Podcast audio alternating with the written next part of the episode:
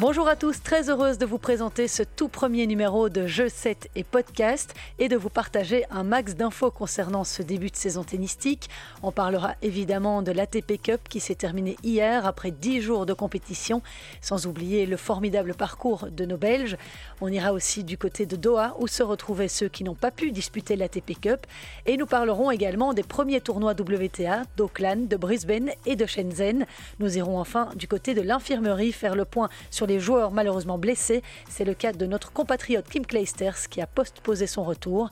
Bienvenue dans ce jeu 7 et podcast. Mon nom est Christelle Joaris, journaliste, joueuse et passionnée de tennis.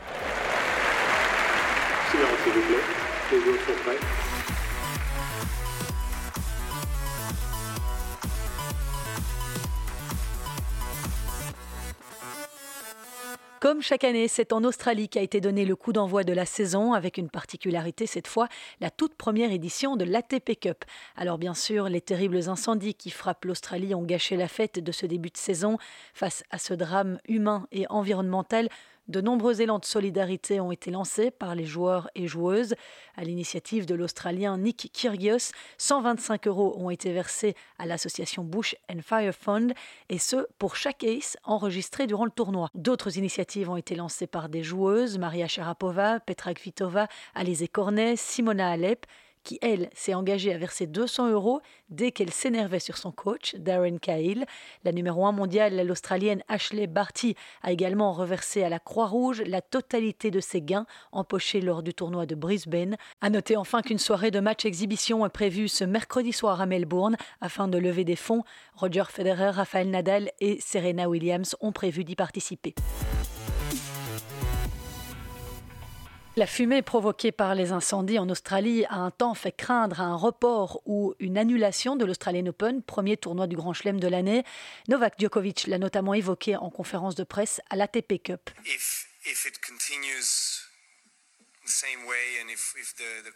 Si ça continue comme ça et si la qualité de l'air est affectée à Melbourne, je pense que la Fédération australienne de tennis va être obligé de mettre euh, certaines règles en place. Je ne sais pas, c'est assez compliqué pour eux parce que forcément le tournoi doit être joué. Il y a beaucoup de différentes choses qui sont en jeu.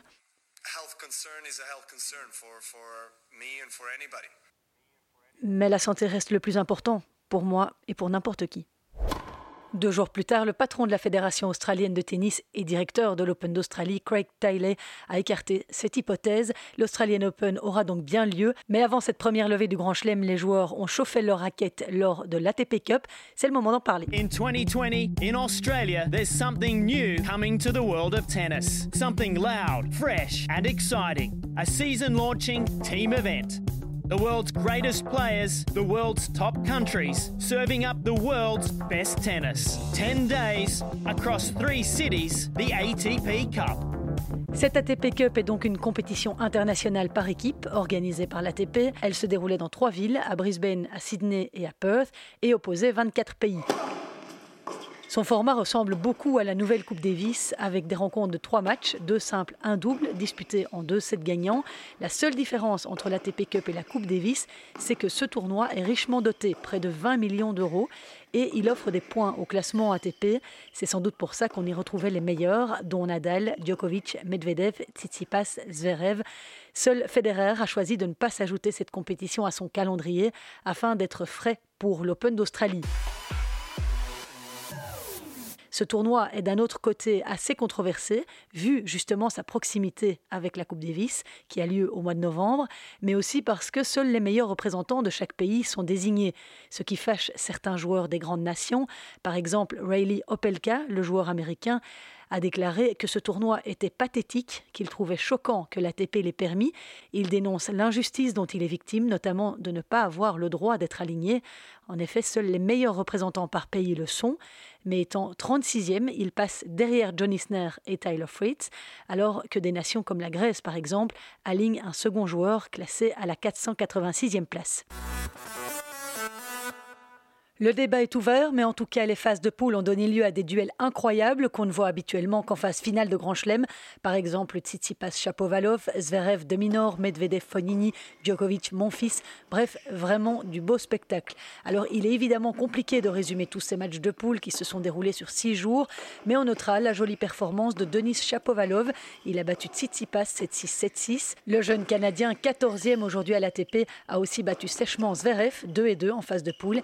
Il également bien parti pour battre Dominor, grosse révélation de 2019, mais l'Australien est parvenu à retourner la situation alors qu'il était mené d'un set et d'un break. Au terme de ces phases de poule, les six pays qui ont terminé en tête de leur groupe étaient la Grande-Bretagne de Dan Evans et Cameron Norrie, tombeur de la Belgique notamment, on y reviendra, la Serbie de Djokovic qui a écarté le Chili, l'Afrique du Sud et la France, l'Espagne de Nadal a également terminé en tête de poule en gagnant ses trois matchs facilement 3-0 contre le Japon, l'Uruguay et la Géorgie, la Russie a déroulé face à la Norvège, l'Italie et les États-Unis, l'Argentine de Schwartzmann et Pella ont signé un beau tournoi en sortant de Tim et la Croatie, emmenée par Koric et Silic, et le dernier pays, premier de sa poule, l'Australie de Nick Kyrgios et Alex de Minor. L'Australie a battu 3-0 le Canada, la Grèce et l'Allemagne. La Belgique et le Canada ont finalement complété le tableau en terminant meilleur deuxième.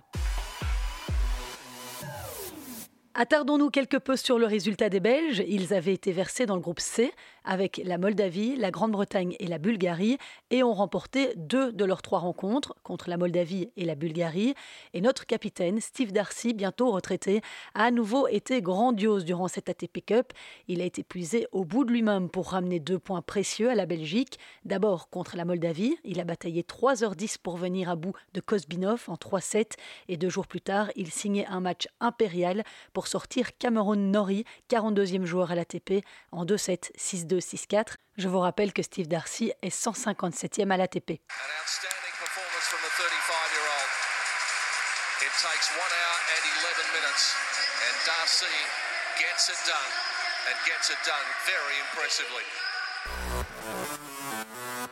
David Goffin en phase de poule a lui connu juste un léger accro face à l'anglais Daniel Evans qui l'a battu 6-4, 6-4. Mais notre numéro 1 belge a tenu son rang en écartant le moldave Radu Albot et le bulgare Grigor Dimitrov en 3-7, 4-6, 6-2, 6-2. Grâce aux deux points rapportés par notre redoutable paire de doubles Sandor Gilles et Joran Vliegen face à la Moldavie et à la Bulgarie, la Belgique a terminé meilleure deuxième pour s'offrir un quart de finale contre l'Espagne de Nadal et Bautista Agut. On y revient tout de suite, juste le temps de vous dire que les autres quarts de finale opposaient la Serbie au Canada, la Grande-Bretagne à l'Australie et l'Argentine à la Russie. Et comme ce quart de finale entre la Belgique et l'Espagne a été palpitant, il nous a tenus en haleine jusqu'au dernier point du double, on y reviendra. Mais d'abord, il y a eu ce premier simple entre Bautista Agut et Kimmer Koppejans, joker de l'équipe monté à la place de Steve Darcy, souffrant trop du coude. Après un début de match difficile, l'Ostendais a livré un très bon deuxième set face au neuvième joueur du monde, prouvant aux observateurs pourquoi il était ancien numéro 2 mondial chez les juniors et ex-vainqueur de Roland Garros. Avec les honneurs, Kimmer Koppejans s'est donc finalement incliné 6-1, 6-4. David Goffin n'avait alors plus d'autre solution que de battre Rafael Nadal, numéro 1 mondial, s'il voulait encore espérer une qualification de la Belgique pour les demi-finales. Mission que l'on pensait impossible quand on sait que lorsqu'il joue pour son pays, Nadal détient un record de 32 victoires pour une seule défaite. Et pourtant, 2h23 plus tard,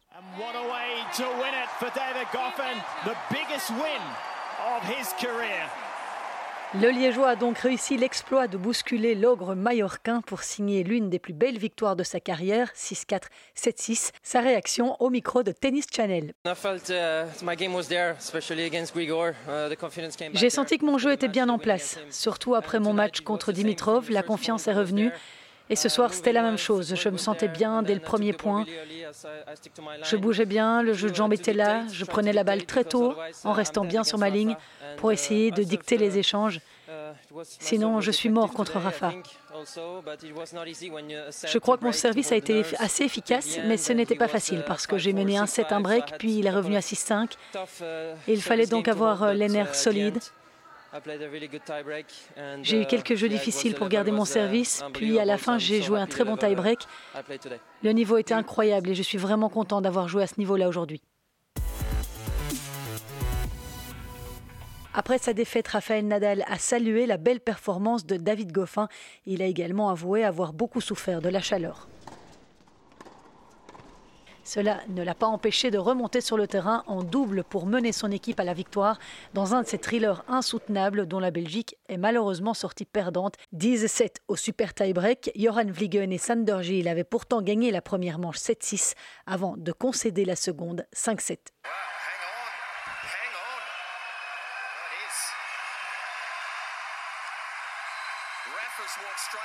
Pendant ce double, une balle litigieuse a fait parler d'elle sur Twitter. À 5-5 dans le deuxième set, l'arbitre a validé un break en faveur des Espagnols après avoir analysé la vidéo, estimant que Vliegen avait touché sa volée avant que la balle franchisse le filet. Nombreux estimaient que les Belges ne méritaient pas de perdre le point. On ne refera pas l'histoire et la Belgique peut se féliciter de ce quart de finale de haut vol. Dans les autres quarts de finale, Djokovic s'est fait peur contre Chapovalov 4-6, 6-1, 7-6, mais la Serbie a finalement vaincu le Canada. L'Australie a bataillé contre la Grande-Bretagne pour s'imposer 18-16 au super tie-break du double, avec une nouvelle performance à souligner de Dan Evans dans cette rencontre. Il a pris le dessus sur demi-nord dans le second simple. Dans le dernier quart de finale, la Russie de Kachanov et Medvedev n'a pas eu trop de mal à écarter l'Argentine, malgré un très beau duel Schwartzmann-Medvedev remporté par le russe 6-4, 4-6, 6-3. Les demi-finales, elles, ont vu triompher la Serbie contre la Russie, victoire de Lajovic sur Kachanov 7-6, 7-5 et de Djokovic sur Medvedev, superbe match 6-1, 5-7, 6-4. Entre l'Australie et l'Espagne, Bautista Agut et Nadal ont fait le job en simple comme en double. Fin de parcours donc pour Kyrgios et Dominor en demi-finale. La finale opposait donc la Serbie de Djoko et l'Espagne de Nadal. L'affiche rêvait pour les organisateurs puisque le deuxième match opposait les deux champions.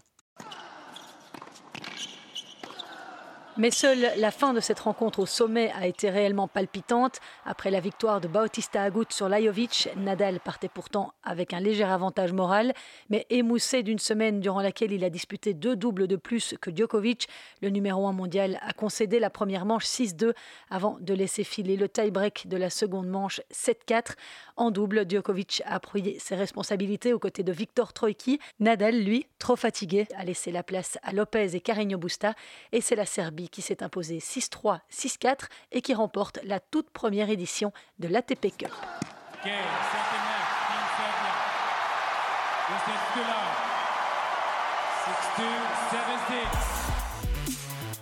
Au terme de la rencontre en conférence de presse, Raphaël Nadal a de nouveau appelé hier à la fusion de l'ATP Cup avec la Coupe Davis, demandant aux instances du tennis de régler la situation. L'ATP Cup est une superbe compétition, mais je ne peux pas m'empêcher de penser que jouer deux Coupes du Monde en un mois n'est pas tenable.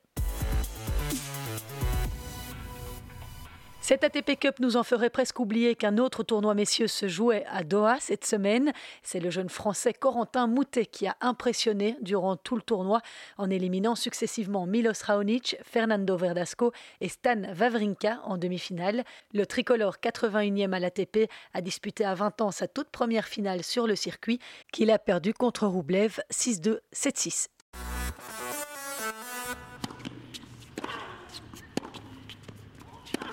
Plusieurs tournois se déroulaient cette semaine chez les femmes. À Auckland d'abord, en Nouvelle-Zélande, Serena Williams s'est imposée après plus de trois années sans glaner le moindre titre. Elle a battu sa compatriote Jessica Pegula, 82e joueuse mondiale, 6-3, 6-4, et a annoncé qu'elle allait reverser ses gains, soit un chèque de 38 600 euros aux victimes des incendies. Encore un petit mot du double à Auckland, puisque Kirsten Flipkens et Alison Van Oudvank ont fait un joli parcours en atteignant les demi-finales.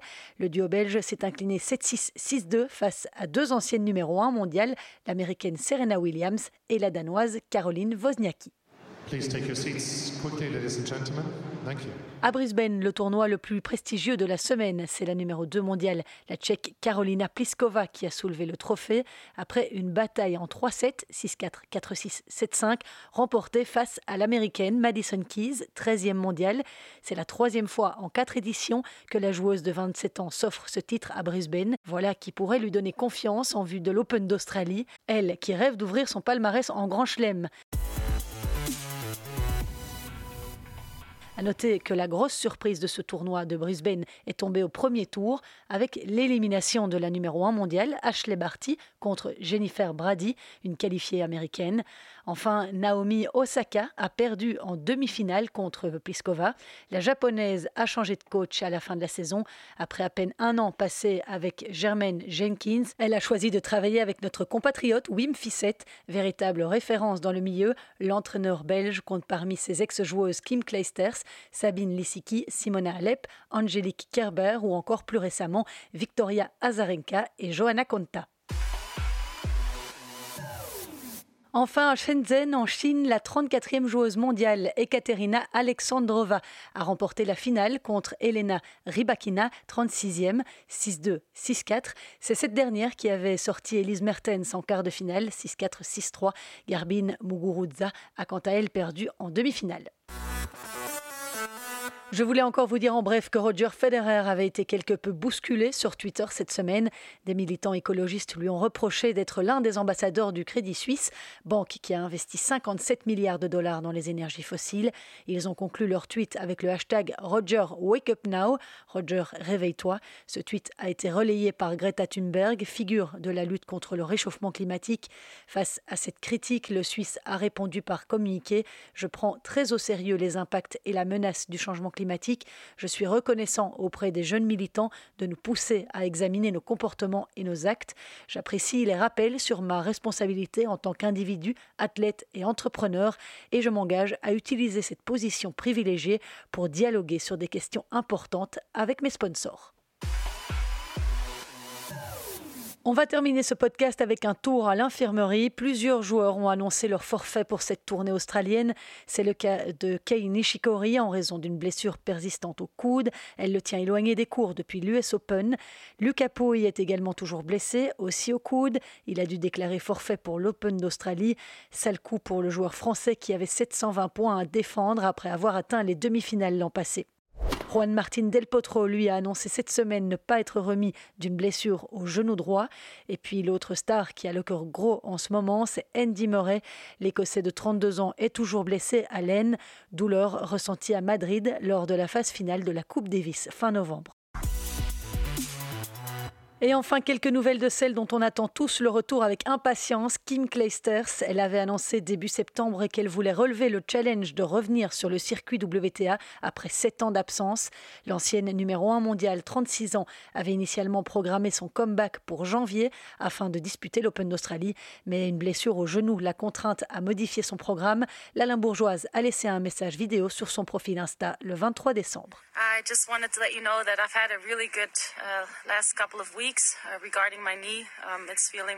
Je voulais juste vous um, informer que mon genou allait assez bien ces dernières semaines. Um, je me sens beaucoup mieux. Ce n'est pas encore complètement guéri, mais je suis en train d'augmenter l'intensité lors des entraînements et ça, c'est vraiment important. Donc, je suis vraiment impatiente de jouer mon premier um, tournoi. L'entraînement a assez duré, selon moi, mais je dois encore être patiente quelques semaines de plus. Et puis, euh, je serai prête. Donc euh, voilà un peu pour euh, les dernières nouvelles. Je vous souhaite d'excellentes euh, vacances et à bientôt. Et Kim Clijsters a annoncé par ailleurs qu'elle reprendrait la compétition en mars 2020 au tournoi WTA de Monterrey au Mexique. Elle disputera ensuite les tournois d'Indian Wells et de Charleston aux États-Unis. La dernière mauvaise nouvelle de la semaine nous vient du Canada. La jeune Bianca Andreescu a dû renoncer à participer au tournoi d'Auckland en Nouvelle-Zélande cette semaine. Elle a annoncé qu'elle était blessée au genou et qu'elle renonçait également à l'Open d'Australie. C'est ici que se termine ce premier numéro de Jeux 7 et podcast, un numéro dense au vu de la riche actualité. Merci beaucoup de l'avoir écouté. N'hésitez pas à liker si vous avez apprécié, à me laisser un petit commentaire. Je vous donne rendez-vous lundi prochain avec le résumé des tournois d'Adélaïde, d'Auckland et de Hobart, les surprises, les chocs, les désillusions. D'ici là, passez une excellente semaine.